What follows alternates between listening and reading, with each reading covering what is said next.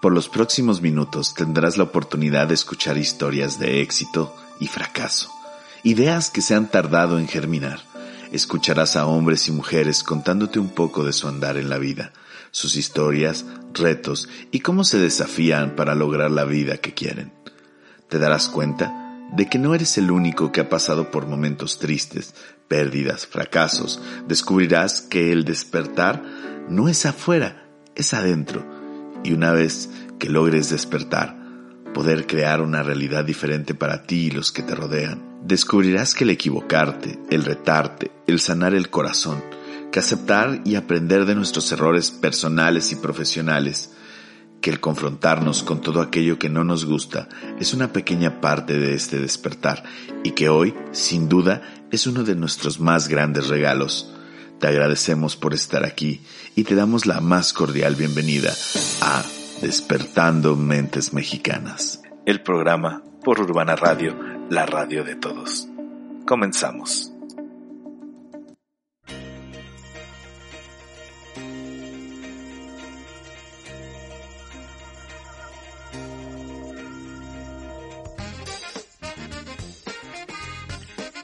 Hola y muy buena tarde y bienvenido a este programa más de Despertando Mentes Mexicanas.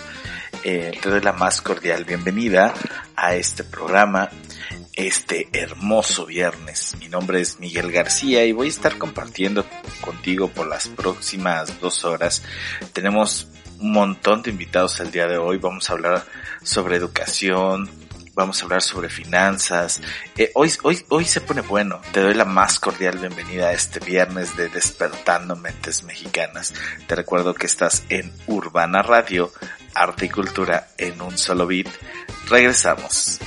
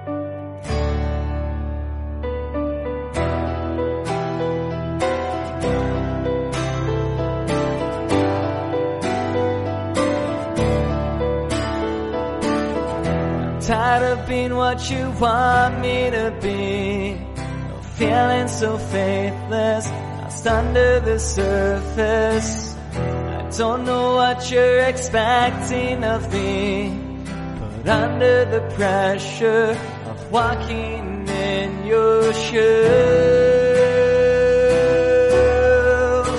and every step that I take is another mistake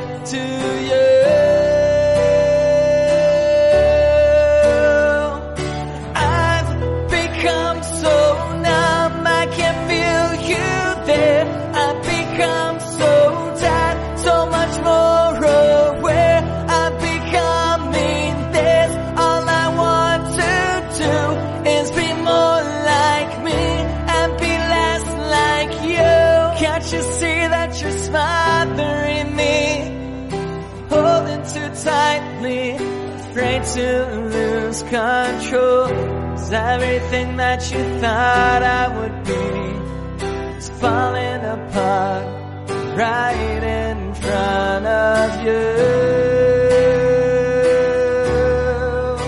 And every step that I take is another mistake to you.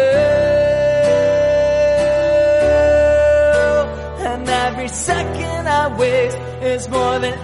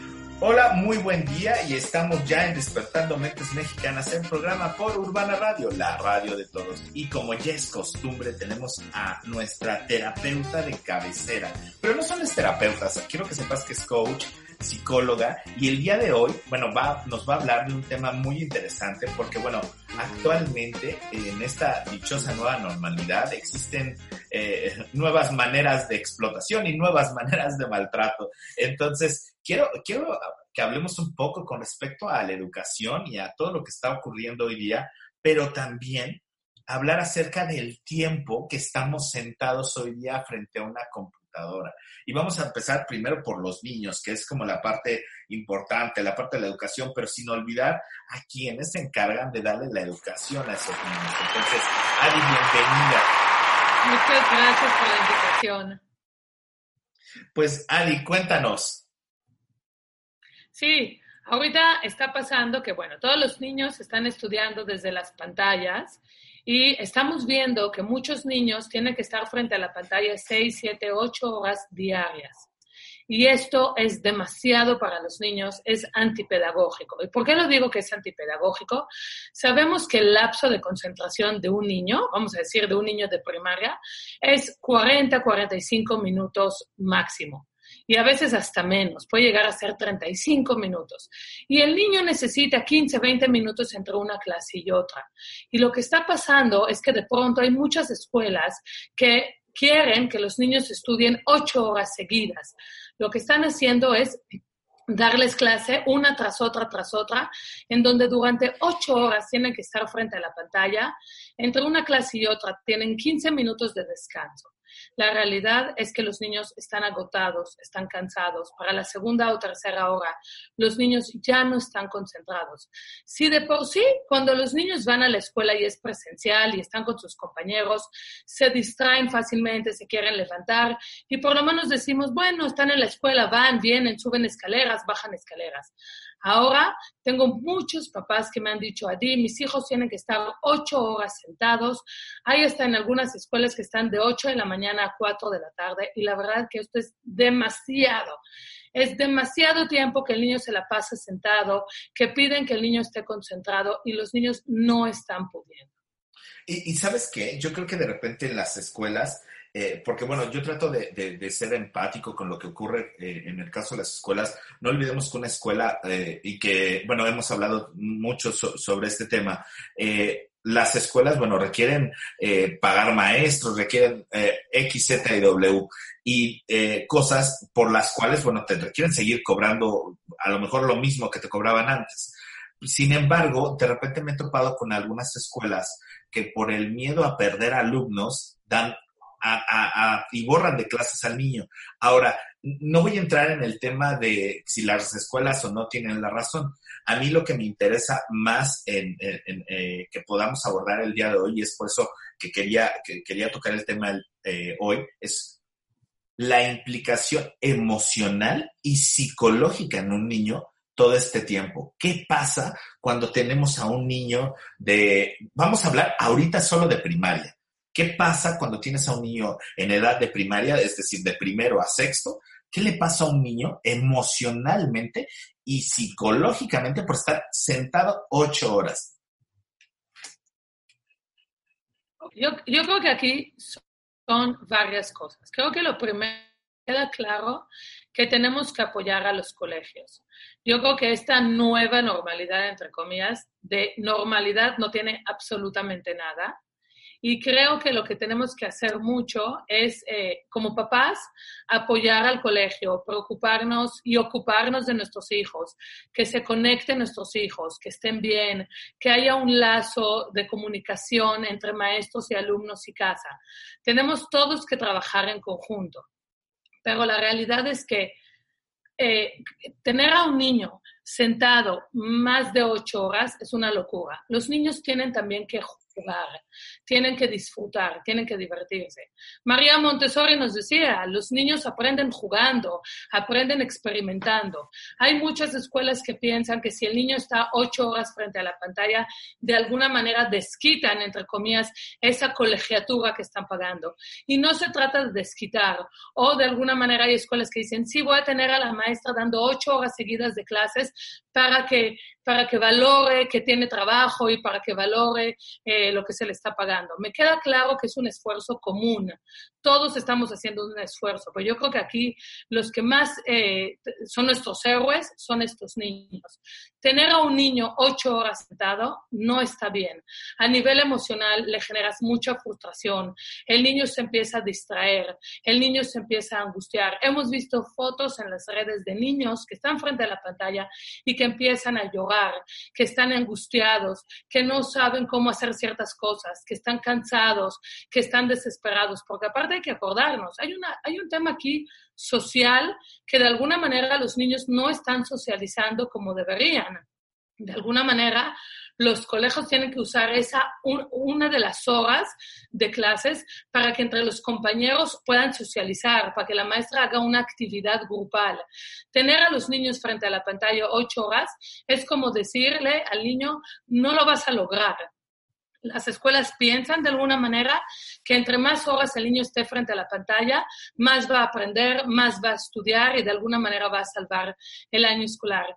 Yo soy de las personas que pienso, si ahorita no sabe sumar y el niño va a aprender a sumar o a leer en una semana, dos, no importa, pero tenemos que darles esta contención emocional a los niños. Tenemos que hacer que entre el grupo socialicen, platiquen, que hablen de sus miedos, de sus frustraciones, de sus angustias.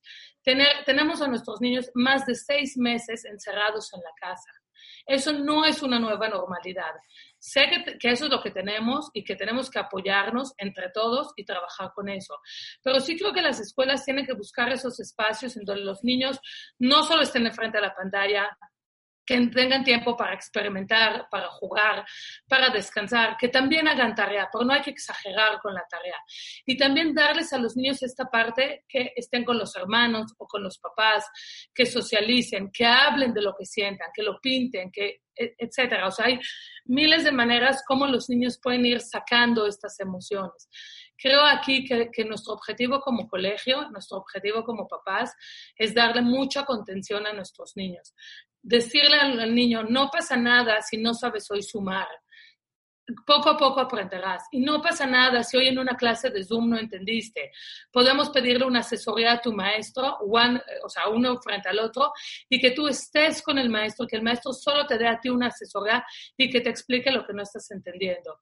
Creo que ahorita en este aprendizaje hay muchos retos. Pero sí creo que los colegios tienen que bajarle un poco a estas ocho horas. ¿Cuál sería el objetivo? Demostrar. Tenemos, yo como psicóloga, como mamá, como educadora, sí aconsejo que en vez de que los niños estén ocho horas frente a las pantallas, que estén cuatro. Y si la escuela les quiere dejar tareas, actividades, tareas, que lo hagan. Creo que el aprendizaje va a ser mucho más efectivo si el niño nada más está cuatro horas con lapsos, o sea, con descansos entre una clase y otra, a tener al niño ocho horas frente a la pantalla. La realidad es que el niño para la tercera o cuarta hora ya va a estar cansado y el aprendizaje no va a ser efectivo. Totalmente. Ahora, fíjate que a mí me gustaría preguntar, preguntarte cuál sería la peor consecuencia de seguir así. O sea, ¿qué le va a pasar a un niño si, o qué le podría pasar a un niño estando en lapsos de tiempo largos, es decir, es, eh, ocho horas durante pues por lo menos ahorita se ha hablado de, que este año no regresa, ¿no? Entonces, imagínate que de aquí a diciembre te vas a aventar jornadas de ocho horas. Entonces, ¿qué es lo que pasa con los niños emocionalmente, ¿sí? Eh, de estar en este periodo. ¿Cuáles podrían ser algunas de las consecuencias, Adi? Mira, emocionalmente, para empezar, vamos a generarles mucha frustración a los niños les estamos quitando la parte creativa, la parte de jugar, de experimentar. Se sabe que cuando el niño juega, el niño empieza a crear cosas nuevas. Por eso es importante dejar al niño que juegue, que innove, que invente, etc. Entonces, de alguna manera estamos convirtiendo a un niño en un robot, en un pequeño robot. Estamos dejando que el niño sea niño. De alguna manera lo estamos convirtiendo en un pequeño adulto donde de pronto tiene muchas responsabilidades y tiene que estar frente a la computadora o al frente al iPad ocho horas. La realidad es que tenemos que seguir tratando a los niños como niños tienen que vivir su niñez, tienen que disfrutar, tienen que jugar y a la vez aprender. Y mucho es que a través del juego los niños aprenden. La realidad es que si no haríamos tanto la clase frontal de ocho horas y les diéramos actividades que lo hagan en la casa, que experimenten, que pinten, que escuchen música, etcétera, que sean creativos, los niños igual van a aprender y el aprendizaje va a ser más significativo. Pero a nivel emocional, ¿qué estamos haciendo? Estamos generando mucha frustración estamos angustiando a los niños. De alguna manera, a nivel emocional, les estamos quitando esa estabilidad que tenían.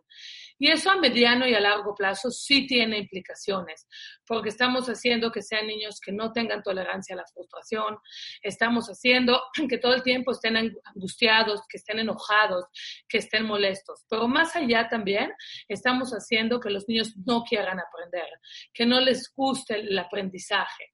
Y es una tristeza, porque estos niños en unos años van a ser nuestros líderes en la sociedad, van a ser estos adultos que van a liderar nuestra sociedad. Y nosotros como educadores tenemos que pensar, ¿qué tipo de niños queremos hoy en día? ¿Qué tipo de adultos queremos el día de mañana? Y, creo que las escuelas se tienen que empezar a cuestionar si realmente vale la pena, y eso que estamos buscando, que un niño esté frente a la pantalla ocho horas si realmente el niño va a ganar algo teniendo ocho horas. Y no nada más el niño, el maestro. ¿Cuántas horas frente al Zoom el maestro puede dar clases? ¿Cuánto puede dar esta atención personalizada este maestro? Y no nos olvidemos, el maestro también es papá, es mamá, el maestro también tiene hijos y el maestro tiene que planear.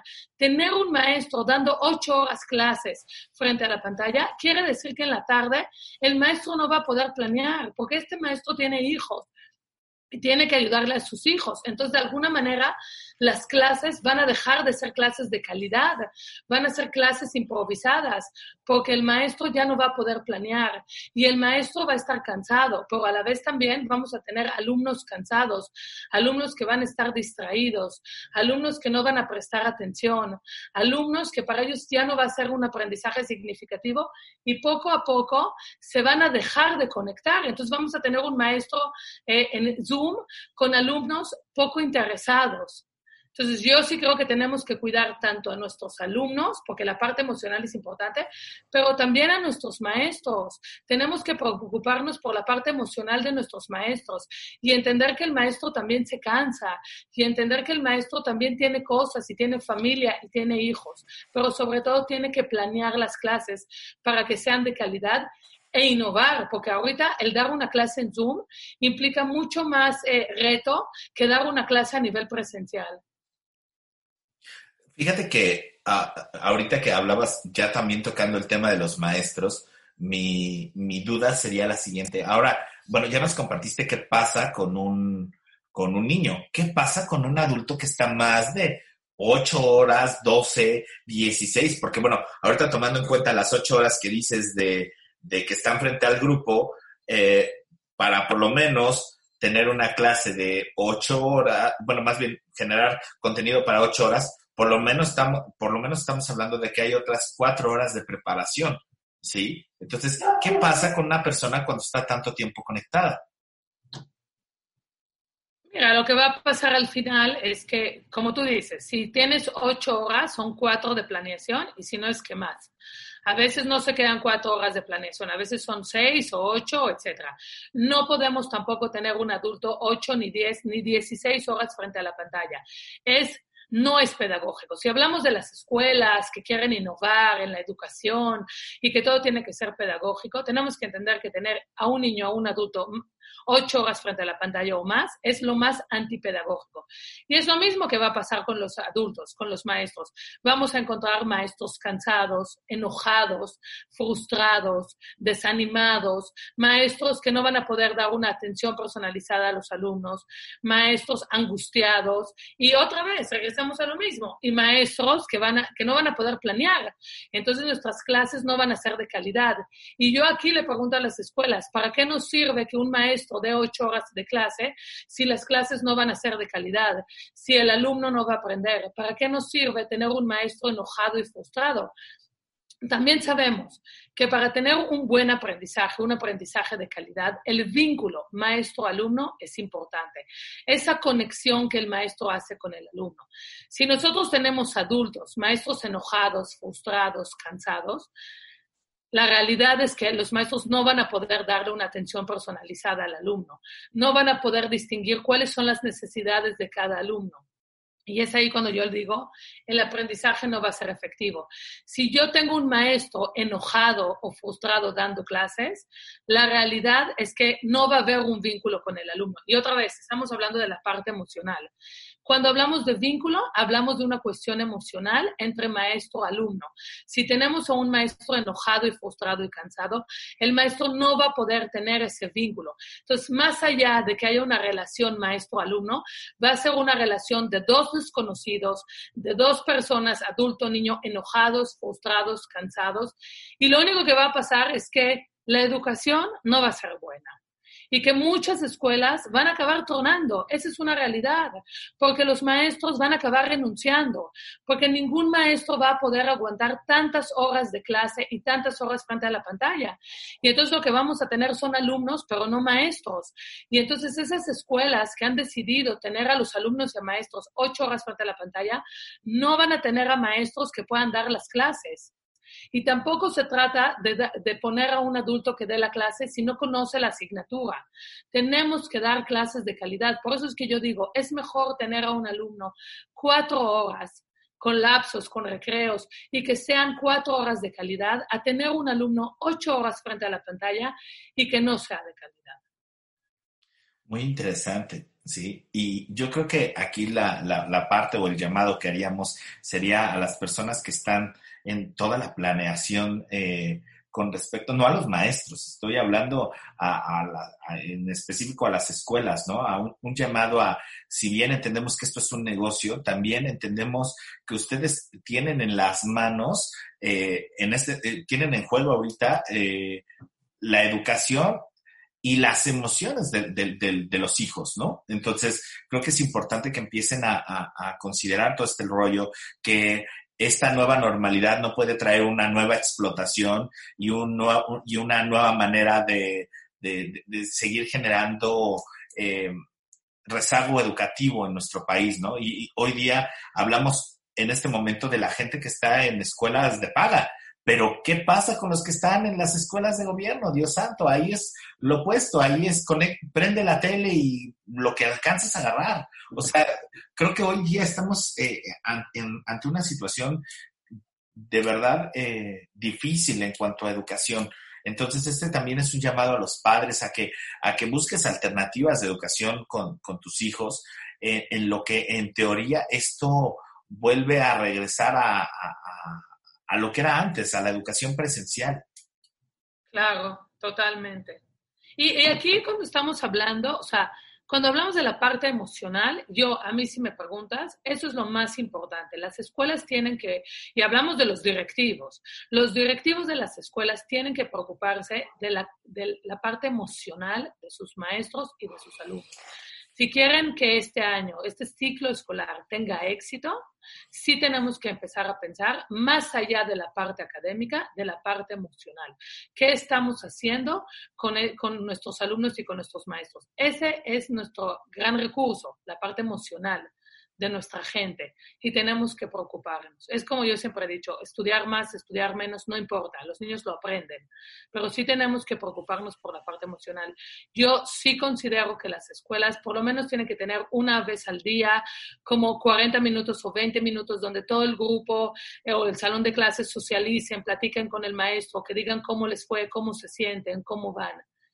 Eh, y, y, como tú dices, esta nueva normalidad no implica explotar al maestro y no implica explotar al alumno y tampoco a los papás.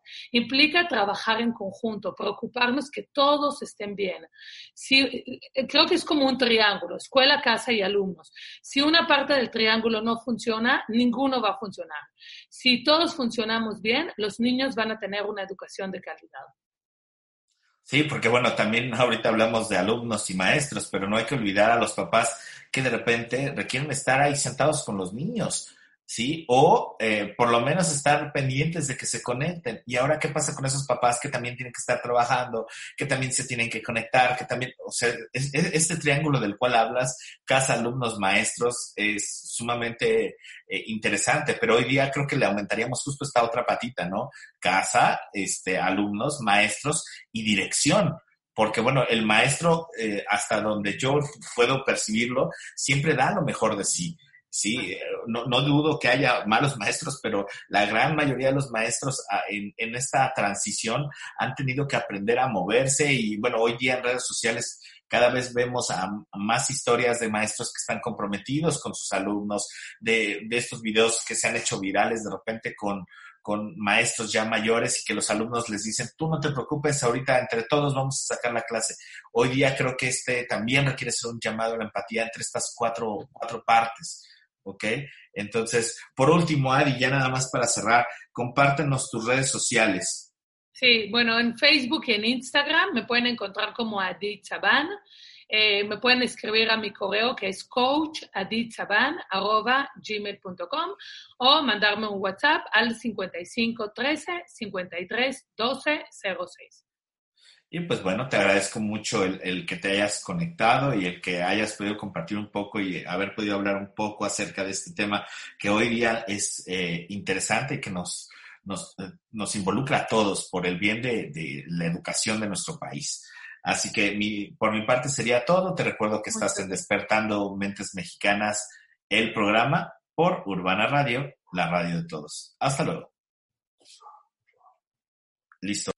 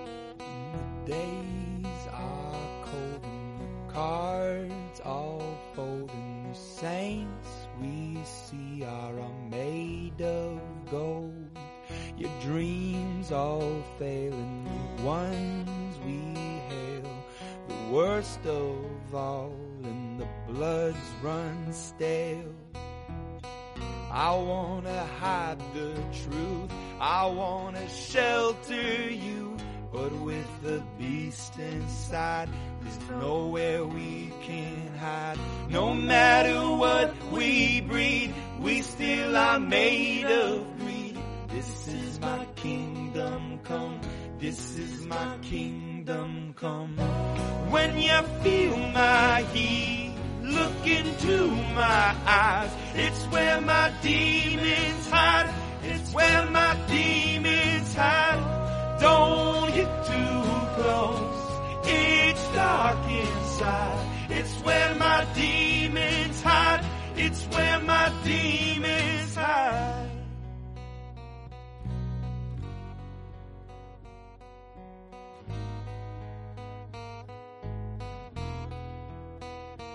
The curtains call us the last of all. The lights fade out, all the sinners crawl. They dug your grave in the masquerade. Come calling out of the mess you've made. I don't wanna let you down, but I am hellbound. Oh, this is all for you. I don't wanna hide the truth. No matter what we breed, we still are made of greed. This is my kingdom come. This is my kingdom come. When you feel my heat, look into my eyes. It's where my demons hide. It's where my demons hide. Don't get too close. It's dark inside. It's where my demons hide. It's where my demons hide. They say it's what you make. I say it's up to fate. It's woven in my soul. I need to let you go. Your eyes, they shine so bright. I wanna save that light. I can't escape this now unless you show me how. When you feel my heat, look into my eyes. It's where my demons hide.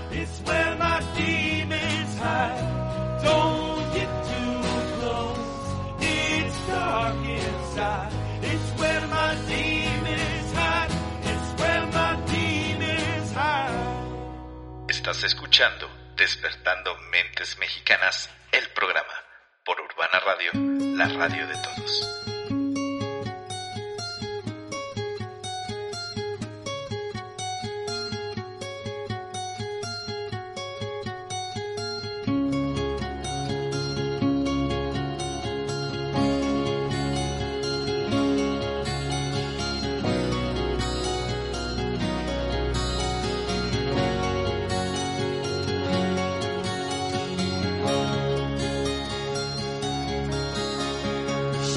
Smile that it seems to me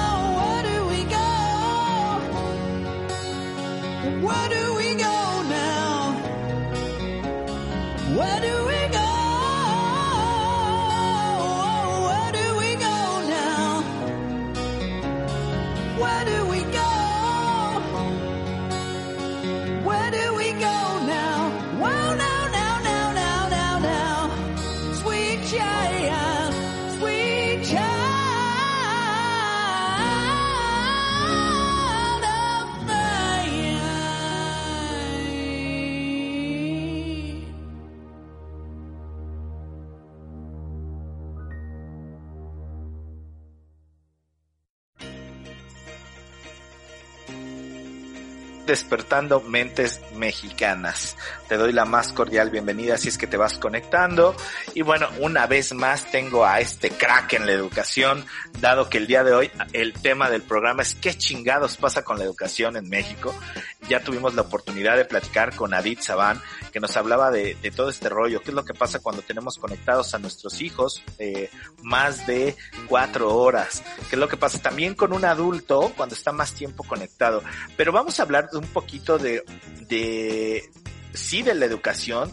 Eh, eh, Jorge nos va a compartir eh, su punto de vista, pero también nos va a hablar de algo que es interesante que los maestros conozcan, que es una norma. Hay una norma que, bueno, no solo protege a los maestros, es a todos los trabajadores, es la NOM 30, 035, de la cual también nos va a platicar el buen eh, Jorge Hanel. Entonces, Jorge, bienvenido una vez más a este programa, Despertando Mentes Mexicanas.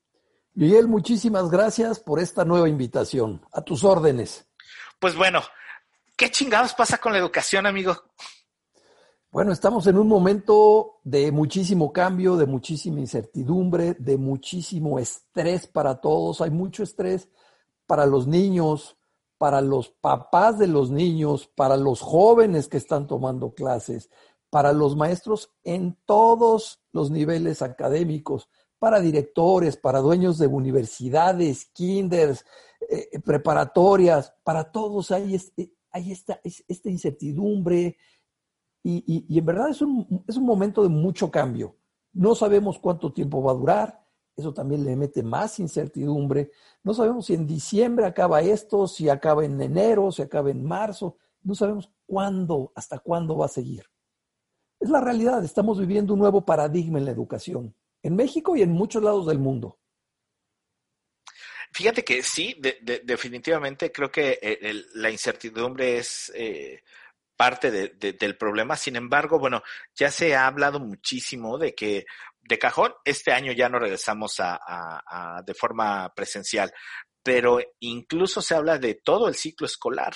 Ahora, si es todo el ciclo escolar, creo que estamos a muy buen momento de empezar a, a, retomar y a hacer las cosas de manera diferente, porque de últimas quienes pagan los platos son los estudiantes, ¿no?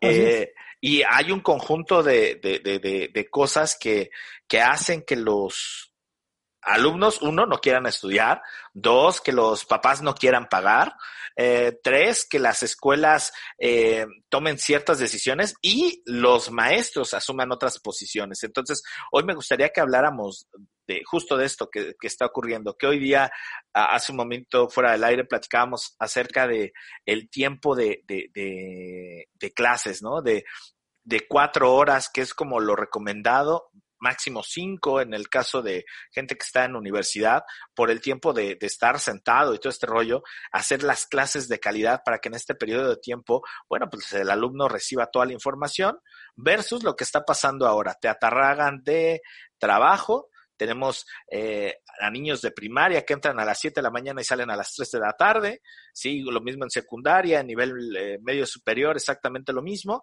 pero realmente con clases de una calidad inferior a lo que pudiera haber sido las clases que incluso se dieron en el ciclo escolar pasado, ¿no? Antes del cierre, como que todo el mundo agarró la onda de que no era tanto tiempo, que se tenía que ajustar, pero ahorita volvió a empezar el ciclo escolar y ya tenemos niños con crisis de ansiedad, eh, papás enojados, maestros con una carga excesiva de trabajo, gente que están conectados desde las 7 de la mañana hasta las 7, 8 de la noche. ¿Qué pasa? Hoy día, justo por eso te pregunto, ¿qué pasa con la educación? Sabes que yo siento, Miguel, que nos hemos ido hacia llenar horas por tener horas, cumplir horas, cumplir. Eh, eh, se oye horrible, pero estamos haciendo horas nalga. Uh -huh. Son horas en que los, los estudiantes van a estar enfrente de una pantalla, los profesores van a estar enfrente de una pantalla y estamos muy estresados con esta situación. Debemos empezar tomando las cosas con mucho más calma y a lo mejor es más importante aprender poquito bien aprendido que mucho muy mal aprendido. Ya lo dicen que quien mucho abarca, poco aprieta. Y creo que este es un problema que está sucediendo hoy con la educación en todos los niveles en México. Sí, digo, y No, es, lamen- es lamentable. Así es, no, no estamos diseñados anatómicamente, físicamente, para estar tanto tiempo frente a una computadora, frente a una pantalla. A eso súmale, Miguel, que muy probablemente no tenemos el lugar adecuado, con la ilu- iluminación adecuada, con la ventilación adecuada, con el espacio necesario, porque en una casa, en una misma casa pueden estar dos, tres, cuatro, cinco niños, un papá, una mamá haciendo home office, eh, todos compartiendo la misma conexión a internet. No estamos diseñados para esto. Esta, nueva realidad nos agarró de sopetón y nos puso una revolcada tremenda. Y no sabemos cuánto tiempo va a durar. Entonces yo diría, eh, eh, eh, ciertamente va a ser un año difícil, es un año atípico, es un año único en la historia. No se preocupen por pequeñeces, no se preocupen por... veo a los papás tan asustados, enojados, molestos, incómodos, regañando a los profesores enfrente de toda la clase. ¿Qué es eso? ¿En dónde estás dejando al profesor? No es nada fácil. Muchos profesores recibimos una capacitación muy rápida, muy por encima, muy superficial, y nos lanzaron al ruedo. Lo estamos haciendo con la mejor actitud, pero la aptitud a lo mejor ya no es la, la- la- que se requiere. Eh, entonces te digo, tenemos muchos ojos encima como profesores. Eh, también como profesores tenemos que tener en cuenta que los niños no están diseñados para tanto tiempo frente a una pantalla. No podemos tampoco estarles dejando esas cantidades monstruosas de tarea, porque si todavía van a tener que quedarse en la tarde pegados a la pantalla, vamos a, vamos a hacer una generación de niños jorobados por la posición que estamos tomando, de niños con problemas de vista. Yo no sé además cuántas radiaciones recibimos de estar tanto tiempo frente a la pantalla. Entonces, sí tenemos que empezar a tomar decisiones diferentes, a pensar diferente, atrevernos a hacer cosas diferentes. Como directivos de escuela, como profesores, como papás de familia, como alumnos, todos tenemos que, todos estamos en el mismo barco. Hay que tener cuidado. De verdad, estoy viendo cada situación tan difícil donde todos perdemos. No estamos jugando a ganar, ganar, estamos jugando a perder, perder. Y es lo peor que nos puede pasar. Lo más triste es que de repente yo trato de entender como la postura de las escuelas, ¿no? Eh, las escuelas de repente quieren mantener su plantilla de alumnos completa para que no haya problemas de que eh, ten- de pagos, etcétera. Y, y una justificación para meterles tantas horas es justo eso, es tu hijo sigue teniendo las mismas ocho horas y todo, pero algo que no están viendo en las escuelas es como de, bueno, sí, ¿y quién paga el internet de esas, de, de- como para los alumnos? Dos, en el caso de niños pequeños, requieren tener a alguien ahí al lado, ¿sí? Entonces, ¿qué pasa con los papás que trabajan? Esos papás que iban, dejaban a su hijo en la escuela, este, y se iban y ya en la tarde lo recogían. Hoy día tuvieron que pagarle a alguien para que estuviera en su casa, ¿sí? Si es que son de los papás que siguen saliendo a trabajar. Si estás eh, en línea, no puedes estar trabajando y tener a tu hijo al lado, ¿sí? Hoy día, esta dichosa nueva normalidad, que de normal no tiene un carajo, ¿sí? Eh, ha, ha venido a, a, mm, trastornar eh, nuestra conducta. Porque bueno, hoy día, si como bien, bien lo dijiste, la cantidad de horas que pasa un niño frente o a un adolescente o un, ya o a un universitario frente a la pantalla son demasiadas. Sí, y el generar estas dichosas horas nalga no sirve de nada. Es preferible generar módulos más cortos con eh, mayor este, con mayor calidad. Pero además, eh, creo que es importante que los padres de familia también estén conscientes de algo en lo que no están pensando. El maestro es un ser humano con necesidades, ¿sí? Muchos maestros tienen hijos que también están en la escuela, ¿sí? Eh, que tienen que pagar su propio internet para, para poder impartir clases, que desde la, desde la intimidad de su casa tienen que transmitir sus clases, ¿sí? O sea, hay, hay un sinfín de cosas que como papás no están viendo y el perjudicado aquí es, el, eh, es el maestro, ¿no? Que de hecho también me gustaría que platicáramos justo esta parte, ¿no? Hay una norma a nivel nacional que es la norma 035 que nos dice qué con respecto a los centros de trabajo, mi estimado Jorge. La, la norma 035 es una norma que lanza la Secretaría del Trabajo y lo que busca es que en los centros de trabajo tengamos un buen clima laboral, porque un empleado que no esté estresado, un empleado feliz, un empleado contento, va a ser más productivo que el que está con el estrés hasta el tope, que el que se siente mal, el que tiene dolores de cabeza, dolores de espalda, dolores de cuello, que eso es al final lo que hace el estrés sobre nosotros. Entonces, esta norma es cómo hacer para que se disminuya el estrés laboral para que la gente esté mejor, para que la gente esté más motivada, que la gente esté feliz en su centro de trabajo. Eso es lo que, ese es el espíritu de la norma 035. ¿Y qué? Entonces, Ah, sí, sí, sí, te ¿qué, escucho. qué- qué es- qué- qué- qué es lo que, qué es lo que se hace en esta, en esta, en esta norma? Se, hacen un- se levantan unas encuestas y lo que se hace es un estudio de clima laboral para saber dónde está la institución, dónde está la empresa, dónde está ese centro de trabajo y hacia dónde la queremos ir llevando. Yo voy a conocer el, el- estado actual de las cosas y a partir de ahí yo, yo empresa, yo institución, yo escuela, yo negocio, yo taller, voy a indicar, voy a proponer las mejoras que voy a ir es- estableciendo para tener mejores líderes, para tener un, lugar más adecuado de trabajo, para que las condiciones de trabajo sean las idóneas. Y aquí viene una bronca. Las condiciones de trabajo hoy para toda la, parte escolar no son las idóneas. Son las que hay, tan, tan, como dijo por ahí el subsecretario este de, de- salud. Es, es lo que tenemos. Tenemos que trabajar con lo que tenemos.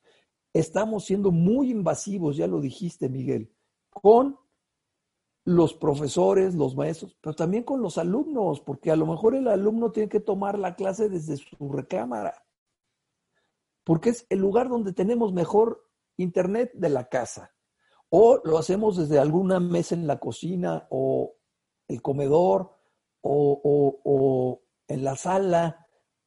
Lo estamos haciendo donde estamos pudiendo. Donde podemos, lo hacemos.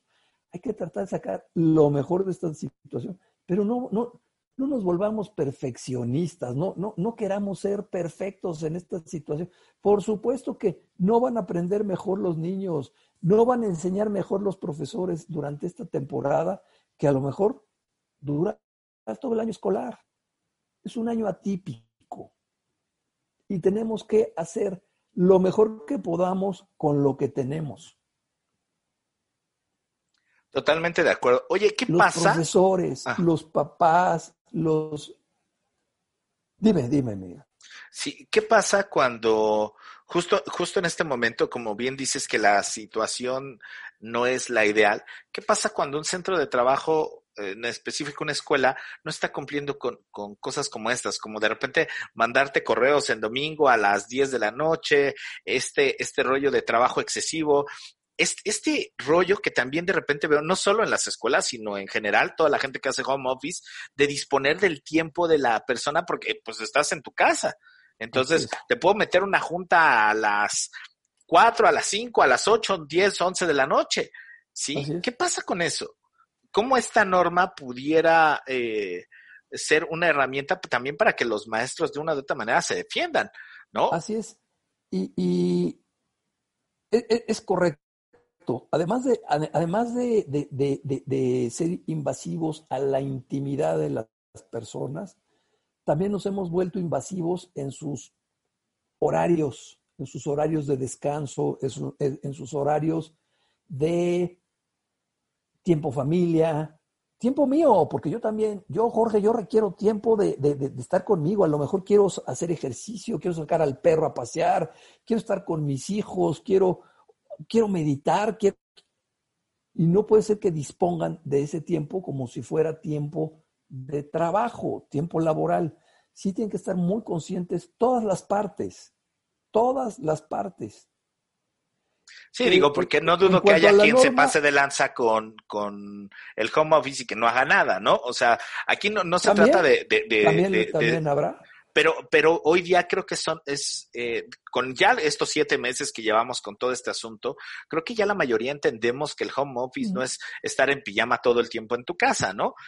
Digo, si bien a lo mejor Es es, correcto. eh, puedes hacerlo desde la comodidad de tu casa, pero requiere haber una rutina, requiere haber tiempo. Y, por ejemplo, a- hablando de los maestros, una hora de clase eh, requiere llevar por lo menos 30 minutos de preparación, ¿no? Por Entonces, si de, repente, si de repente tienes eh, una jornada laboral de ocho horas constantes frente a la cámara, con descansos de 15, 20 minutos, ¿en qué momento planeas? ¿Sí? Así y es. esa es la parte en la que de repente entramos con cuánto vale mi tiempo, de por qué los explotan de esta manera. Y no solo hablo de, de los maestros, digo, ho- hoy día hablamos solo de educación, pero creo que esto que pasa con los maestros pasa en, en- en muchos centros de trabajo. ¿Qué es lo que pasa cuando un centro de trabajo no cumple con esta norma, este, Jorge? Esta norma lo que busca es que se implemente un programa de trabajo en el cual la empresa decide qué son los pasos, cuáles son los pasos para ir haciendo la empresa un mejor lugar, un lugar de trabajo más libre de estrés. Nunca va a ser libre de estrés al 100% una empresa, nunca. Pero sí queremos evitarnos esos picos gigantescos de estrés, ese estrés permanente que al final es el que pasa factura y pasa factura en nuestra salud, pasa factura en nuestras relaciones personales, pasa factura a nivel familiar. Son muchas, muchas las, las, las facturas que nos puede pasar este aumento del estrés, este estrés desmedido. Y es lo que está pasando ahora, está levantándose muchísimo el nivel de estrés.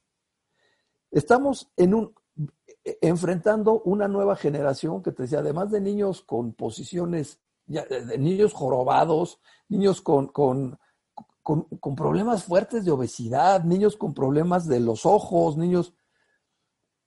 Y también estamos logrando una generación de niños terriblemente estresados. Y niños y papás y profesores y directores y todos estamos metiéndole este caldo de cultivo de estrés y estrés y estrés y lo que estamos haciendo es un nivel de un perdón, un círculo vicioso. Y si no rompemos ese círculo vicioso, vamos a empezar a ver más violencia intrafamiliar, violencia contra las mujeres, violencia contra los hijos, violencia de hijos hacia los papás, violencia entre hermanos. Eh, eh, tenemos que romper estos círculos viciosos. Esto es parte de lo que busca esta norma. Y yo como empleado puedo ir y quejarme ante las autoridades, yo puedo ir y quejarme ante el Seguro Social, puedo ir y quejarme ante las juntas de protección, de, perdón, juntas de... de, de, de eh, conciliación. Protección ah. con, pero juntas de conciliación y arbitraje. Pues, eh, podría yo también quejarme en protección civil. Hay muchas formas en que yo podría quejarme como empleado. Y entonces van a tener que mandar inspectores para ver cómo está funcionando ese centro de trabajo. Ahora lo que pasó es que una escuela se volvió 50 centros de trabajo diferentes, porque ya no es solo físicamente la escuela como un lugar a donde íbamos todos, coincidíamos ahí, académicos, alumnos, directivos, administrativos. Ahora, a lo mejor son 50 centros de trabajo diferentes para una sola institución. Y son las casas de los profesores. Hay profesores que ahora han tenido que salir de su casa y se han tenido que ir a meter a café un café internet, porque en su casa de plano no tienen, no tienen el, el internet adecuado o no tienen la computadora específica para que tú puedas tener la plataforma que están usando en la escuela. ¿Cómo le exiges a un maestro conéctate a esta plataforma si no le das las herramientas de trabajo? Porque hoy día es. también me gustaría preguntarte, el Internet es una herramienta de trabajo. ¿Quién tendría que costear el Internet? En, en un mundo feliz, tendría que ser el, el centro de trabajo para el que estás inscrito, quien amplía el centro de trabajo hacia ti. Debe- en- te digo, en un mundo feliz debería ser el centro de trabajo quien te provea de todos los materiales que tú requieres. La computadora, la computadora equipada con el software necesario, con el antivirus, con la plataforma, con la capacidad de respuesta, con eh, el- la memoria suficiente para que yo tenga 30 cámaras de Zoom encendidas y pueda estarle dando seguimiento a mis 30 estudiantes, que me permita además a lo mejor pasar algún video, que me permita conectarme a alguna página de internet y no se pierda todo y tenga que empezar a pedirle a los chavos que, que, que- que- que apaguen sus cámaras. Ahora, otra vez, ¿quién debería de ser el que provee el internet para los niños? Yo, Claro. papá, ya estoy pagando una colegiatura. Totalmente. Entonces, en, en un mundo feliz debería de ser la escuela la que, la que cubriera con todo esto. O probablemente a lo mejor, ahorita que tocamos el tema de los papás, bueno, pues entonces, ¿sabes qué? Te voy a descontar, vamos a suponer, como dices tú, en un mundo feliz, te voy a descontar los 500 pesos o 350 que vale el paquete más básico.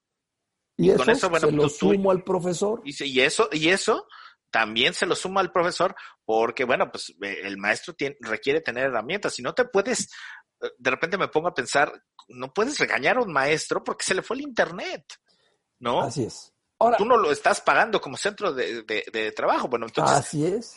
De una de otra manera, es como, vamos a suponer que esto fuera eh, una empresa y en lugar de maestros son obreros. Es como si el obrero tuviera que llevar su martillo, su desarmador, este, su maquinaria Su para poder trabajar en la empresa. Tienes Entonces, que llevar la máquina que hace el, el- el- el- los zapatos. Tú llevas la cortadora, tú llevas y tú pones la luz y tú pones, es lo mismo, exactamente. es lo mismo.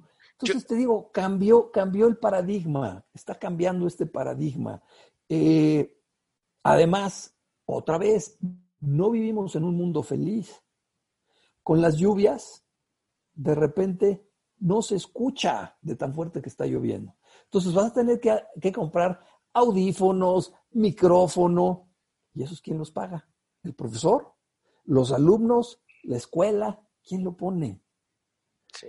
Y de repente es bien fácil juzgar al maestro, ¿no? Es como de, Es uy, se escucha de la fregada, o se, se ve muy oscuro su video, o su internet está muy lento, o el video. Pues Sí, y, y- y quién carambas? O sea, el maestro está dando lo mejor de sí, pero tampoco puede destinar una parte de su salario a comprarse material, ¿sí? Es como, Es no va, ¿no? Entonces, hoy, hoy día probablemente esta, este cuadrado del que hablábamos hace rato, este, eh, Adit Saban y yo, de, de que requieren ser eh, los maestros, los directivos o los dueños de las escuelas, los maestros, los papás y los alumnos, requieren tener una comunicación asertiva, pero lo que se les ex- Exactamente. exige a todos en este momento, o lo que exigiríamos todos, de todas las partes, es empatía.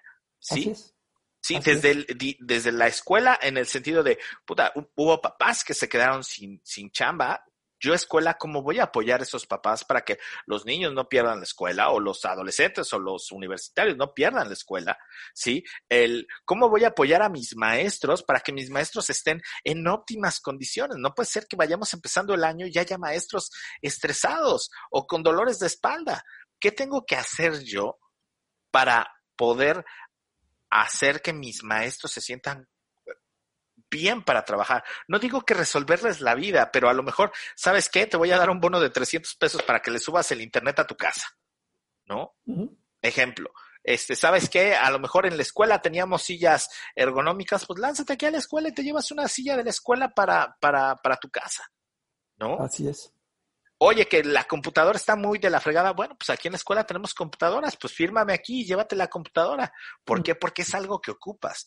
Y los maestros es como, ¿cómo voy a pensar en mis alumnos? Oye, estoy viendo que son niños de primaria, ¿qué clase? No puede ser que les dejen tareas, este, y imprime todo esto y les mandan un bonche así de hojas para imprimir, eh, que parece que van a hacer una tesis. No, requiere requiere haber todo este soporte. Por eso yo decía que lo que se exige hoy día en estos momentos es empatía.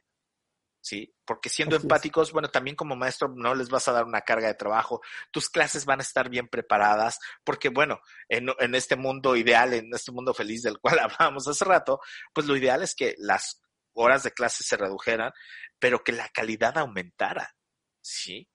No, no, yo Claro. no, yo de verdad yo no entiendo esta mentalidad del latinoamericano, porque creo que es de todo América Latina este asunto, de que de repente eh, eh, cantidad de tiempo equivale a más trabajo, cuando por ejemplo en Europa las jornadas de trabajo son menores, es. incluso en días, ¿sí? Hay gente que por ejemplo en verano dice, ya no trabajo y nos vemos cuando regrese y dejan botado todo, ¿sí?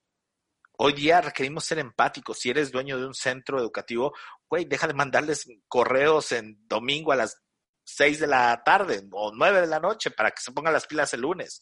Si eres este papá, bueno, pues habla con los centros de, eh, centros de- escolares y decirles, pues sabes que no, no puedo tener a mi hijo conectado ocho horas. Sí, y maestros entiendan que bueno, hoy día con toda esta este disque nueva normalidad que de normal no tiene nada, requerimos ser empáticos con, con tanto con los papás como con la escuela como con todos. Esto es un juego de empatía y en la medida en la que nosotros somos empáticos vamos a obtener resultados. Es correcto.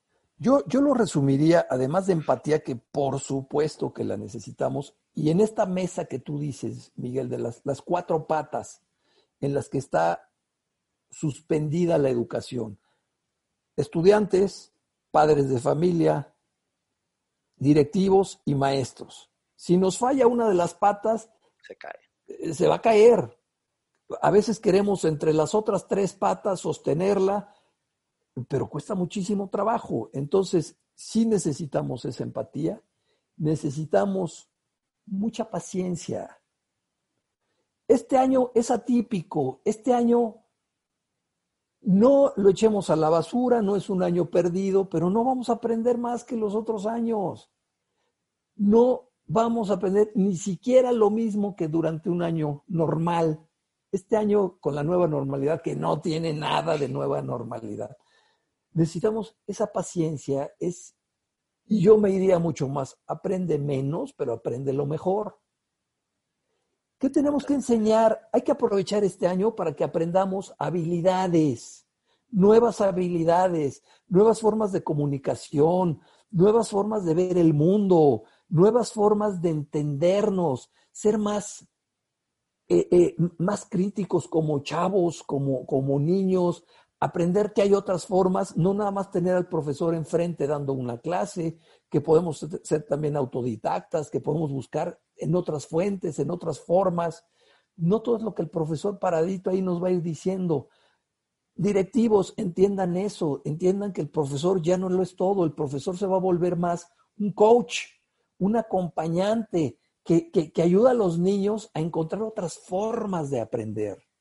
Papás, no sean metiches, dejen a sus niños. Si se están puteando dos niños, es cosa de niños. No se metan, no sean metiches, papás. Claro, Cuando se agarran a chingadazos dos chicos en la escuela, que además nos, eso nos sirve un chorro, como chavos, tú papá no estás. Y si te metes vas a hacer una gran, vas a hacer una kermés ahí que no va a servir de nada. Eso lo estamos viendo hoy. Me toca de repente que estoy con, con clientes, estoy con, y les llega el mensaje, les llega el WhatsApp que les dice, oye, tu hijo se está portando muy mal en clase. Y ya se enteraron los otros 44 padres de familia de lo que está haciendo tu hijo. Claro. papás, hay que ser disciplinados. Disciplina a tu hijo. No quieras disciplinar al hijo de junto. Entonces, mucha disciplina, mucha paciencia y mucha empatía. Eso es lo que requerimos para sobrevivir este año. Al final es lo que queremos. Sobrevivamos este año. Vamos a pasarla lo mejor posible, vamos a, aprender lo que se pueda aprender, saquemos lo mejor que se pueda de este año con lo que tenemos, con actitud, con ganas, entre los cuatro. Si no, nos va, nos va a cargar la chingada, en pocas palabras. Vamos a tener una generación perdida, una generación que son bombas de tiempo ambulantes. Y esa bomba de tiempo va a salir a darse en la torre con el primero que se le cierra en el coche. Va a salir a pasear, a, a- a- a agarrarse a trompo. Entonces, no seamos así. Dejemos que los maestros hagan su chamba, Claro. porque hoy día no es solo, el, el maestro no solo enseña, porque sabes que el conocimiento, hoy día quieres aprender algo, carajo, estás en Google. ¿sí? Hoy día el maestro pasó de solo de, de impartir conocimiento a ser un gestor de emociones. Así ¿sí? es, ese gestor de emociones, ese, ese coach que los va a ayudar a pasar este, este mal momento que no va a durar toda la vida. Ese es lo que tiene que hacer el, nuevo profesor, ese es el nuevo rol del maestro. Ya no podemos estar frente al grupo eh, eh, eh, de la misma manera en que lo hacíamos en enero del 2020. Tiene que cambiar esa visión y esa misión que tiene el maestro.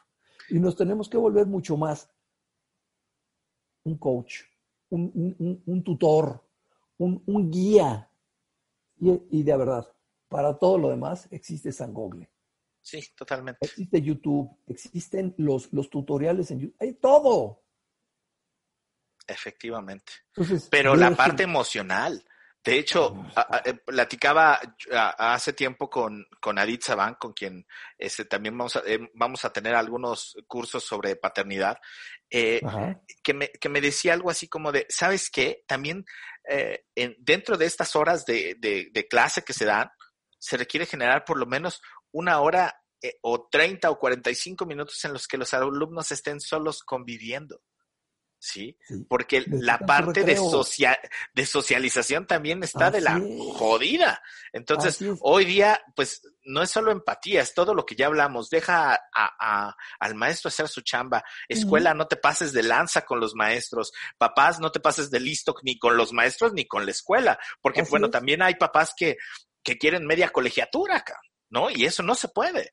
Sí, hoy día eh, eh, estamos recibiendo el servicio de acuerdo a la, a, a- la normalidad o a nuestra situación actual. Y probablemente el costo de la educación eh, para un papá que está acostumbrado a, a- a- pagar este eh, colegios de paga, valga la, la, la redundancia, pues a lo mejor en cantidad va a recibir menos, pero la calidad requiere ser mejor, pero no puedes exigir ocho horas de, de clases en línea porque, carajo, yo reto a cualquier adulto a que esté sentado más de ocho horas. cabrón. Imagínate Así un niño. Así ¿no? es. Exactamente. Entonces, tenemos un- una gran responsabilidad en nuestros hombros. Y cada quien tiene que poner de sí lo mejor de sí, hacer lo mejor que podemos, lo mejor que podamos con lo que tenemos. Entendámonos, cada quien tiene ahorita sus propias preocupaciones, entendamos que esto es nuevo para todos. Nunca, ni, ni siquiera nos había pasado por aquí que, que iba a suceder esto. Dentro de un año, un año y medio, dos años, no sé cuándo, esta situación va a haber cambiado. Tiene su parte buena estudiar por medios virtuales. Tiene su parte buena, la parte presencial. Cada una tiene, y al final va a quedar un método mixto, donde vamos a sacar lo mejor de cada una. Pero hoy que estamos en, esta, en, este, en este bache, si no nos disciplinamos, si no hacemos las cosas con mucha responsabilidad, con mucho cariño, hacia los otros compañeros, hacia el profesor, hacia, hacia los otros papás, hacia los directores, no vamos a salir bien librados de esta. Entonces, cada quien ponga lo suyo, cada quien trate de, de, de, de desde tu trinchera hacerlo mejor. Y sabemos muy bien lo que no debemos de hacer. Totalmente, amigo. Pues te agradezco muchísimo nuevamente que te hayas conectado con nosotros, que sigas siendo parte de este proyecto. Eh, con, por último, compártanos tus redes.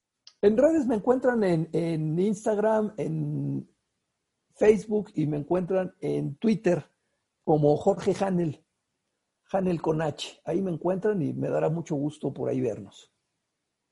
Pues bueno, pues para mí también fue un gusto compartir. Nos vamos a ir a un corte. Te recuerdo que estás en Despertando Mentes Mexicanas, el programa por Urbana Radio. Y eh, nos vamos a un corte y regresamos. Hasta luego.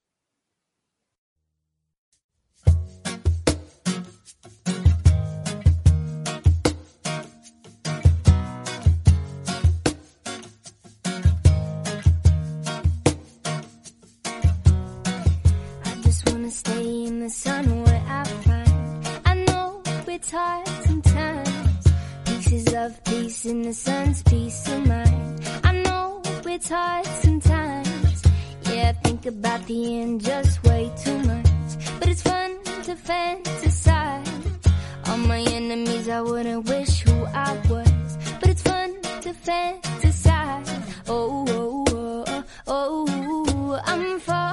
so I'm taking my time. I'm ride. Oh, I'm falling, so I'm taking my time. I'm ride. Ride. Taking my time. I'm a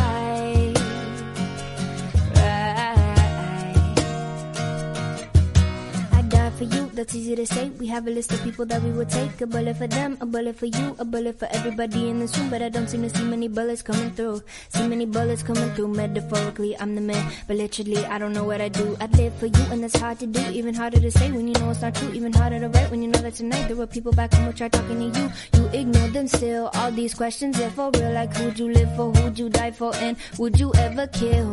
Oh, oh, oh, I'm falling, so I'm taking my time on the ride.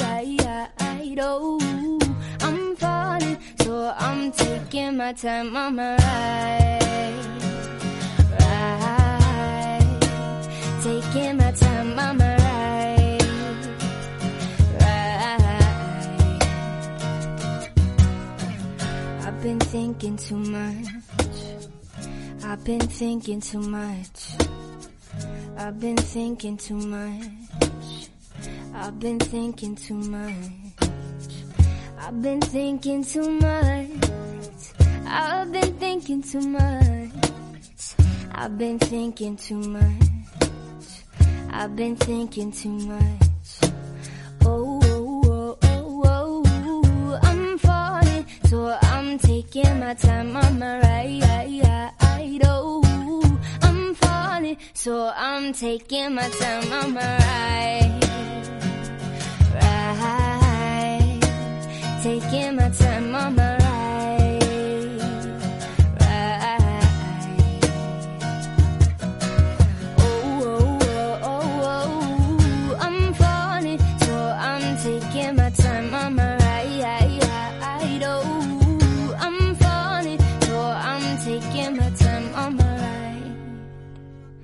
Been thinking too much. I've been thinking too much. Estás escuchando Despertando Mentes Mexicanas, el programa por Urbana Radio, la radio de todos.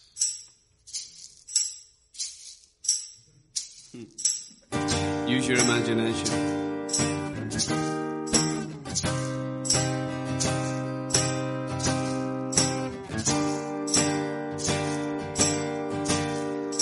Got color in your cheeks? Do you ever get that feel that you can't shift the tide that sticks around like summits in your teeth? Out of some aces up your sleeve. Have you no idea that you're in deep? I dreamt about you nearly every night this week.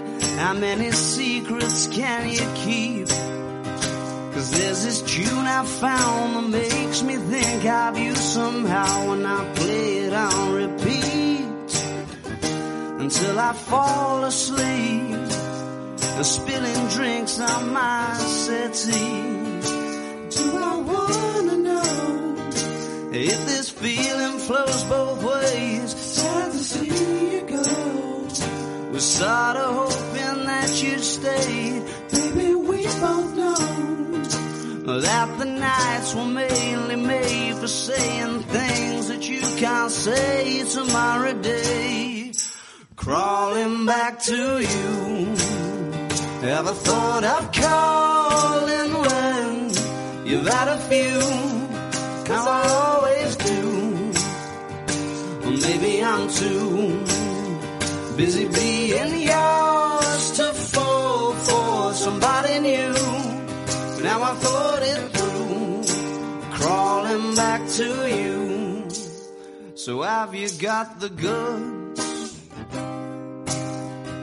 Been wondering if your heart's still open, and if so, I wanna know what time it should. Simmer down and poker up. I'm sorry to interrupt, it's just I'm constantly on the coast. I've tried to kiss you. I don't know if you feel the same as I do. But we could be together if you wanted to. Do I know if this feeling flows both ways? Sad to see you go. We're sorta hoping that you stayed. Baby, we both know that the nights were mainly made for saying things that you can't say tomorrow day. Crawling back to you.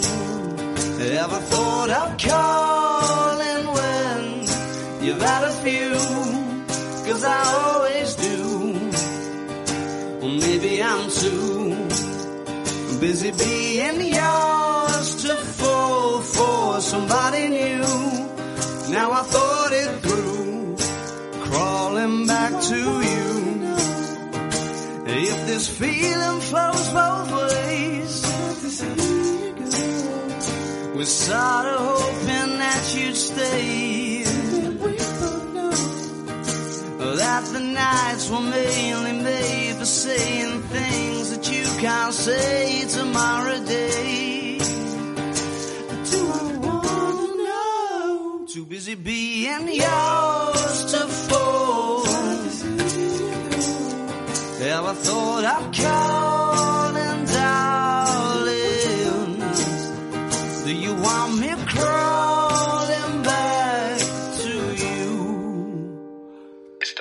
escuchando Despertando Mentes What's happening, Mexicanas, people? el Uh, programa back with another por cover, Urbana and Radio, uh, la brought a little radio de friend. todos. I'm down with it. I like it. Uh, this is my brother Kenny.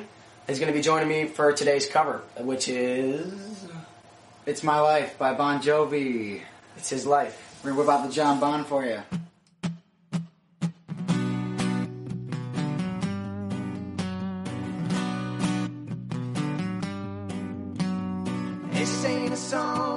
The broken hearted.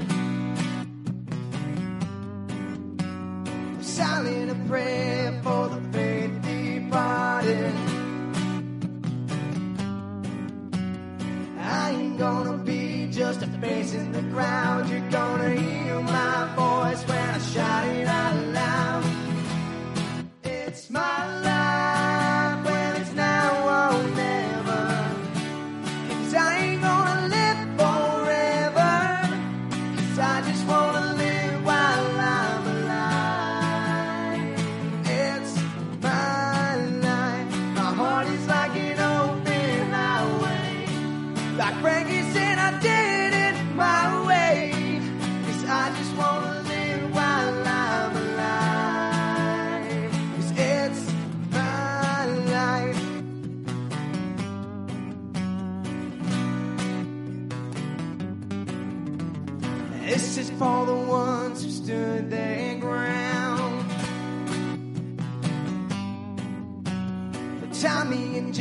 Never back down.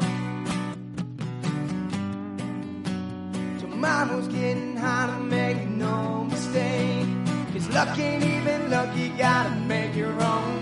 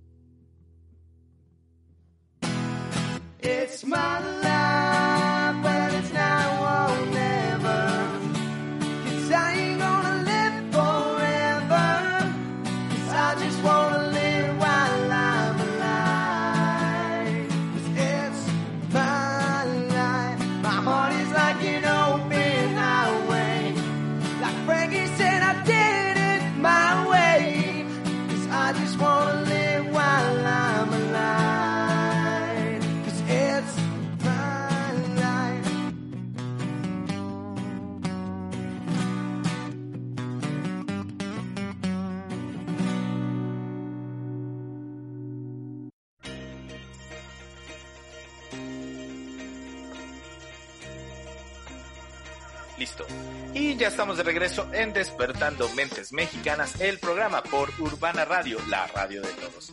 Y bueno, en este día que hemos hablado de la educación, tengo el gusto de tener nuevamente a nuestro financiero de cabecera, Osvaldo Bravo. Y el día de hoy, obvio, nos va a hablar sobre educación.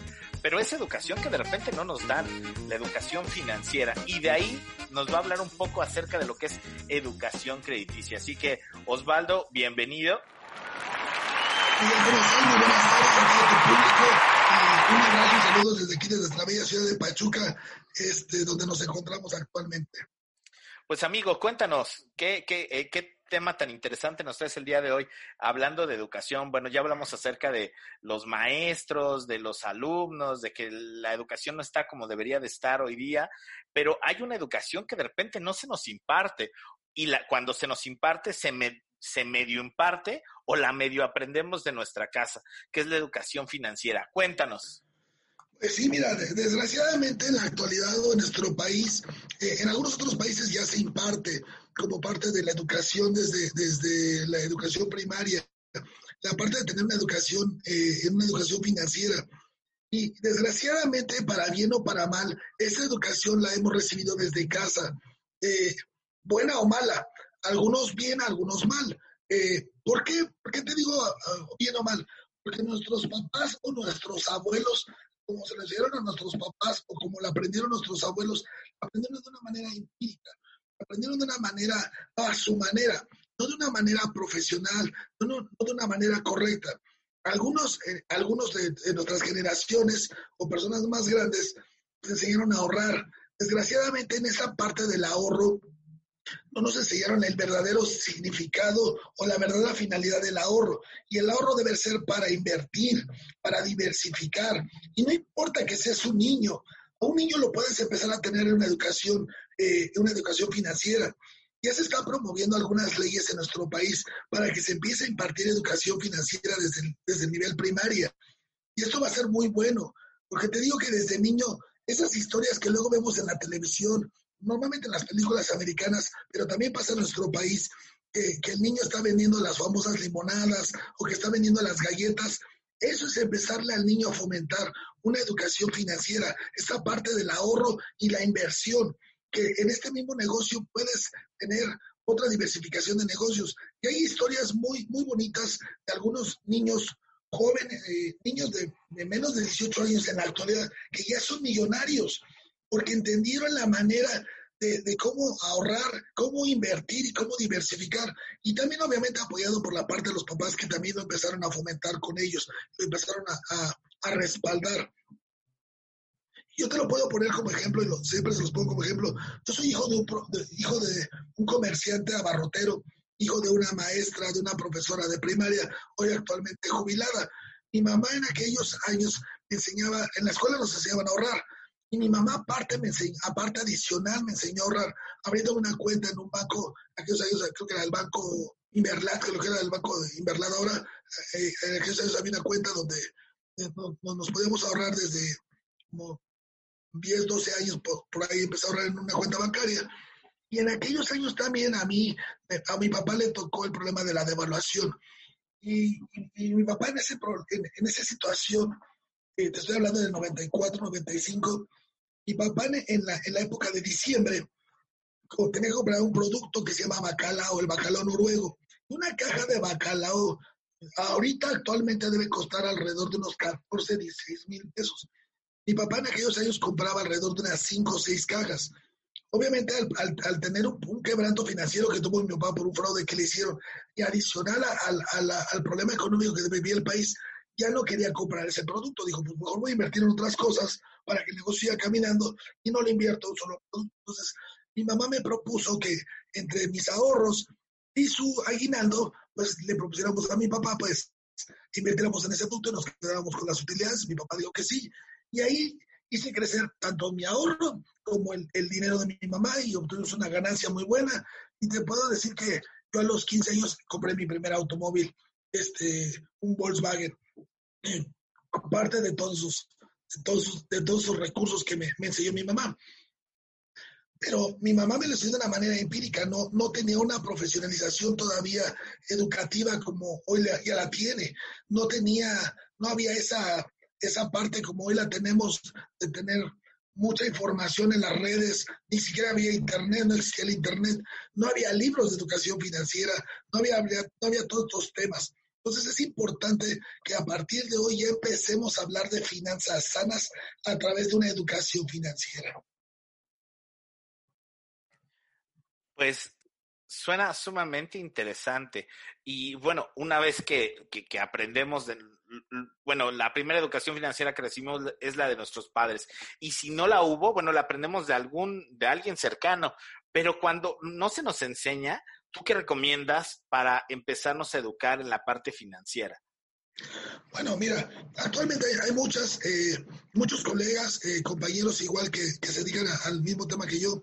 Nosotros somos creadores del primer Instituto de Formación de Asesores Financieros a nivel mundial, donde les enseñamos toda esta parte de, esta educación financiera.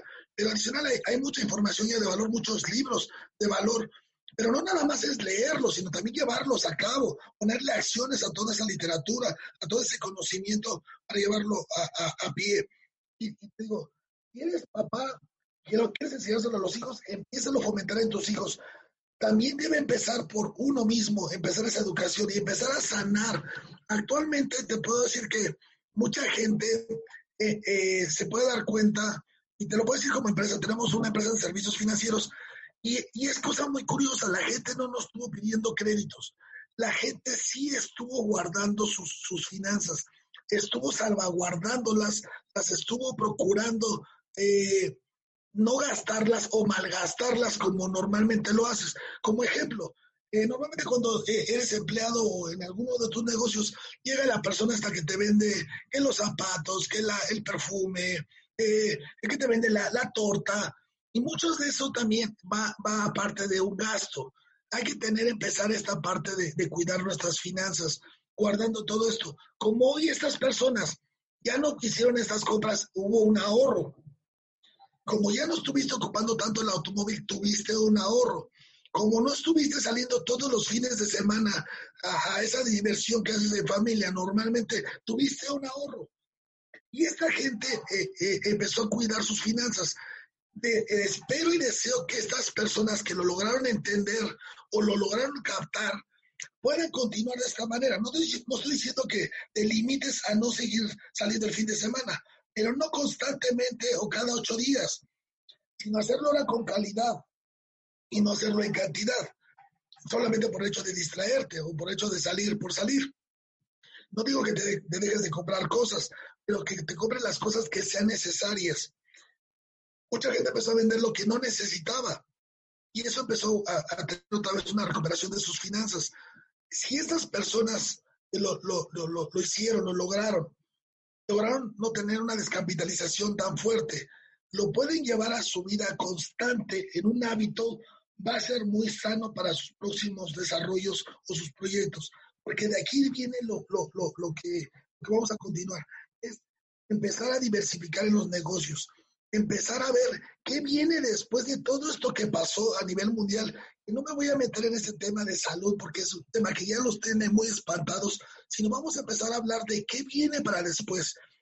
Y si te tomaste el tiempo de tomarte una capacitación, que muchas de ellas fueron gratuitas, si te tomaste el tiempo para eh, leerte un libro o varios libros, o ver eh, algunas series de, de televisión, pero con contenido de valor, eso te va a llevar a hoy empezar a ver una visión diferente, porque en este momento van a pasar dos cosas, o evolucionas o te estancas.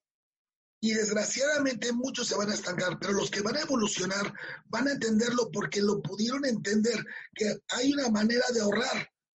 Ahorraron de una manera inconsciente, de una manera no programada, porque no pudieron gastarse normalmente lo que se gastaban. Entonces tuvieron un ahorro. Ahora vamos a llevar este ahorro que ya tuvieron a un próximo nivel, que es empezar a diversificar. Si a tu negocio le diversificas abriéndole una, un nuevo, una nueva área o, un crecimiento, vas a empezar a tener más recursos. O bien, el ahorro también que puedes tener te puede llevar a algo más grande, que es empezar a ese sueño, esa meta, ese anhelo que siempre has querido y que por algo lo has postergado, es ponerle acciones a ese sueño. Yo normalmente siempre les digo que te sí se puede ahorrar, no importa la situación que sea, ahorra el 20% de tus ingresos. Si hoy ahorras el 20% de tus ingresos en un corto, en un mediano plazo, cuando logres el objetivo y pongas ese negocio o amplíes ese negocio y sigas ahorrando, ya vas a ahorrar lo doble porque ya vas a tener dos negocios o dos entradas o dos fuentes. Y después si sigues ahorrando y pones otro sueño más, otra meta, otro anhelo, ya vas a tener tres entradas y así sucesivamente. Yo te puedo decir que en cuatro años logramos tener una sociedad con 40 empresas haciendo este, esta fórmula del, del 80-20, ahorrando el 20% de nuestros ingresos. Ahora, de ahí probablemente vas a necesitar algo bien importante que no sabe mucha gente, una educación crediticia. Normalmente, seguramente para tu proyecto, tu negocio o para ese anhelo que quieras, vas a requerir un apalancamiento financiero, o sea, un crédito. Este crédito lo vas a necesitar no necesariamente de un banco. Normalmente el mexicano conoce alrededor de 6, 7, 8 bancos, pero déjame decirte que en México existen más de 4.000 instituciones financieras de las cuales están reguladas por la CONDUCEF, y que entre esas más de 4.000, son 4.375, hay para diversos, diversos tipos de créditos, agrarios, vehiculares, hipotecarios, personales, pymes, este, en fin, hay un crédito para todo y para todos. Ahora, lo importante es saber con quiénes te vas a acercar, porque el banco normalmente por todo lo que gasta en, en, en infraestructura, pues obviamente eso es un gasto, y eso lo, lo, ¿cómo te lo va? ¿Quién lo va a pagar? Lo va a pagar el usuario. Exacto. Exactamente. Estas financieras son más pequeñas, no les interesa tener ese reconocimiento eh, televisivo o, o, digital o como sea. Lo que les interesa es colocar su dinero. Oye, y amigo, bueno, una pregunta. Por ejemplo, eh, normalmente los bancos eh, de, con un banco, normalmente la gente se apalanca con un banco y te dan un préstamo dependiendo de tu calidad, de tu capacidad de pago. Es, los intereses que cobra un banco, de, ¿en qué rango van? Bueno, de, depende también del tipo de producto o servicio que vas a contratar. Vamos a suponer que es como lo básico, un coche. ¿sí? Un automóvil. Un automóvil normal, si es por medio de banco, ahorita oscilan las tasas entre el 9 y el 13%. Ok.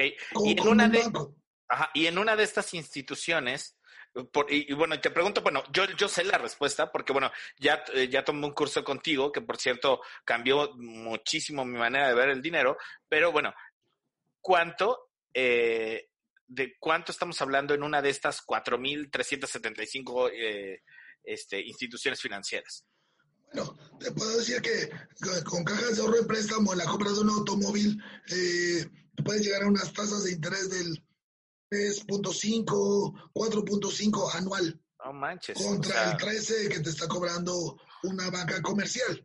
O sea, sé que, bueno, la educación financiera no nada más es este, esta parte de saber cómo, sino también a, a, hacer el match con la, con la educación crediticia y eso nos va a permitir, pues, em, realmente aprender a, llegar a, la li, libertad financiera, que no es lo mismo que endeudamiento financiero, que fue de lo que platicamos la, la, vez anterior. Y ya como para cerrar, porque bueno, desgraciadamente este programa se nos fue como agua hablando de educación, me gustaría que dieras tres tips para empezar a educarnos eh, en cuanto a, a finanzas y, eh, bueno, para aumentar nuestra educación financiera y nuestra educación crediticia. Bueno, primeramente, evitar el, endeuda- el endeudamiento financiero. Ese es punto número uno, evitar el endeudamiento financiero no haciendo compras innecesarias. Eh, o usando el uso correcto de las tarjetas de crédito, eh, reestructurando las deudas con, de- con tus acreedores. Eso es evitar el endeudamiento financiero. Dos, administrar mejor tus recursos. Esto que tienes es llevarlos a una mejor administración. Eh, y a veces vamos a empezar por algo muy simple. En una libretita, en una hojita, que gastas, que compras, ahí, vas, ahí puedes llevar una administración. Porque normalmente la queremos llevar en el pensamiento, en, nuestra mentalidad, y, no va a ser así. Entonces vamos a llevar una administración recursos, eh, crear hábitos financieros. ¿Cómo crear hábitos financieros? El ahorro, capacitarte constantemente, crear reservas de emergencia. Eso es empezar a crear nuevos hábitos financieros. Y otra que puede ser el apalancamiento financiero. Ese apalancamiento financiero, si lo vas a hacer, es, no es en el cómo, sino el con quién. Y en el con quién tienes que hacerte, echarte un clavadito en, en, en el buró de entidades donde están las más de 4.000 instituciones para que sepas cuántas hay y cuáles son las mejores alternativas. Algunas van a ser mucho mejores que los bancos. Y pues a lo- otra que podría hacer es eh, empezar a tener una, una diversificación de tus recursos a llevarlos para un nuevo proyecto. Esos serían unos tips que te pudiera dar. Súper amigo. Y bueno, voy a aprovechar para aventarme mi comercial porque Osvaldo y un servidor vamos a estar impartiendo algunos talleres. Uno se llama Real Estate. Este es para pasar de eh, asesor inmobiliario a empresario inmobiliario.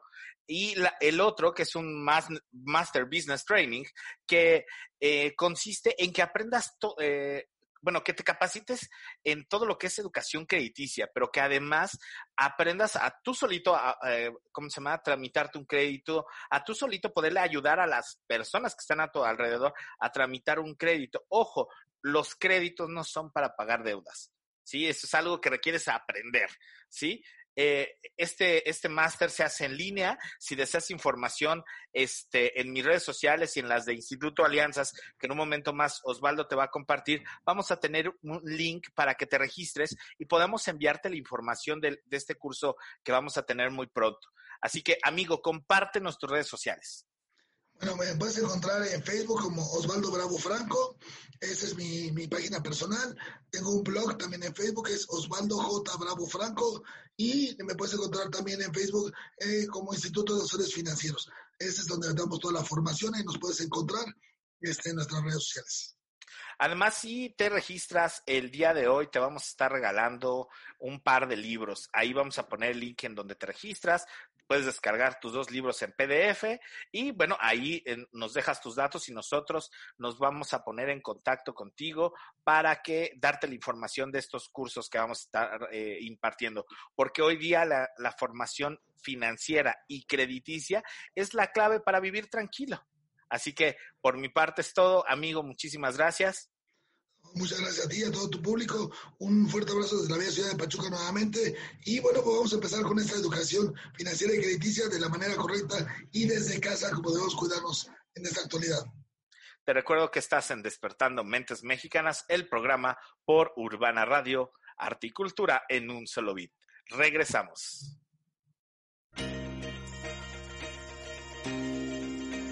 Quiero darte las gracias por acompañarnos en este programa más de Despertando Mentes Mexicanas.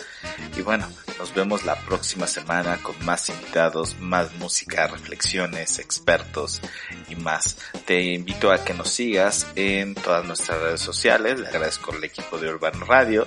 Y bueno, ya sabes, puedes escuchar este programa, como diría mi buen amigo Shikani, porque también es para llevar en nuestras redes sociales, en Urbana Radio y en Despertando Mentes Mexicanas. Te hacemos la cordial invitación a que descargues la revista en www.despertandomentes.com. Por mi parte es todo, te recuerdo que mi nombre es Miguel García y te invito a que mantengas despierta tu mente. Nos vemos hasta la próxima semana. Hasta luego. Este programa es una producción de Despertando Mentes Mexicanas y Urbana Radio, la radio de todos.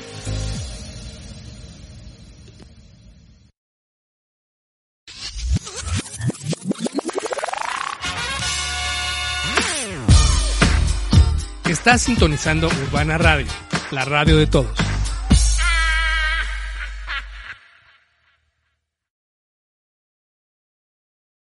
Emoción en movimiento con Anabel Orozco y Carmina Guadarrama en Urbana Radio, la radio de todos. Si quieres escuchar lo mejor de los 80s, 90s y 2000s, lo encuentras aquí, en Full Music, con el señor Alex Quinto, en Urbana Radio, la radio de todos. Hola, soy Iván Garduño y te espero este y todos los miércoles en punto de las 5 de la tarde. Mucha música house, rock, oldies, rock en español, en fin, todo lo que se nos ocurra estará en este programa. Recuérdalo, todos los miércoles a las 5 de la tarde, dos horas de Backspin Music Show. Music Show. Escúchame aquí en la frecuencia adictiva de Urbana Radio. Urbana Radio, la radio de todos.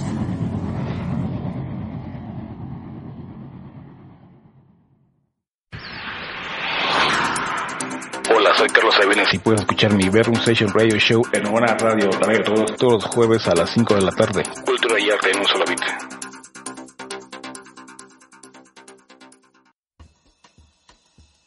Hola, soy Andrea Labró, me escuchas en Urbana Radio, la radio de todos. Ático, espacio arquitectónico ubicado en el último piso debajo de la azotea. El ático, espacio sonoro ubicado en el espectro radiofónico de Internet, donde la música que creíste olvidada regresa y nuevas propuestas se presentan ante tus oídos. Todos los jueves de 8 a 9 por Urbana Radio, la radio de todos. Este miércoles a las 9 de la mañana te va a tocar, te va a tocar Psicología Tecnológica, escapando del gris laberinto. Soy David, tu psicólogo online, y provocaré tu mente en este nuevo espacio radial. Recuerda, este miércoles a las 9 de la mañana por Urbana Radio, la radio de todos. Urbana Radio, la radio oficial de Despertando Mentes Mexicanas.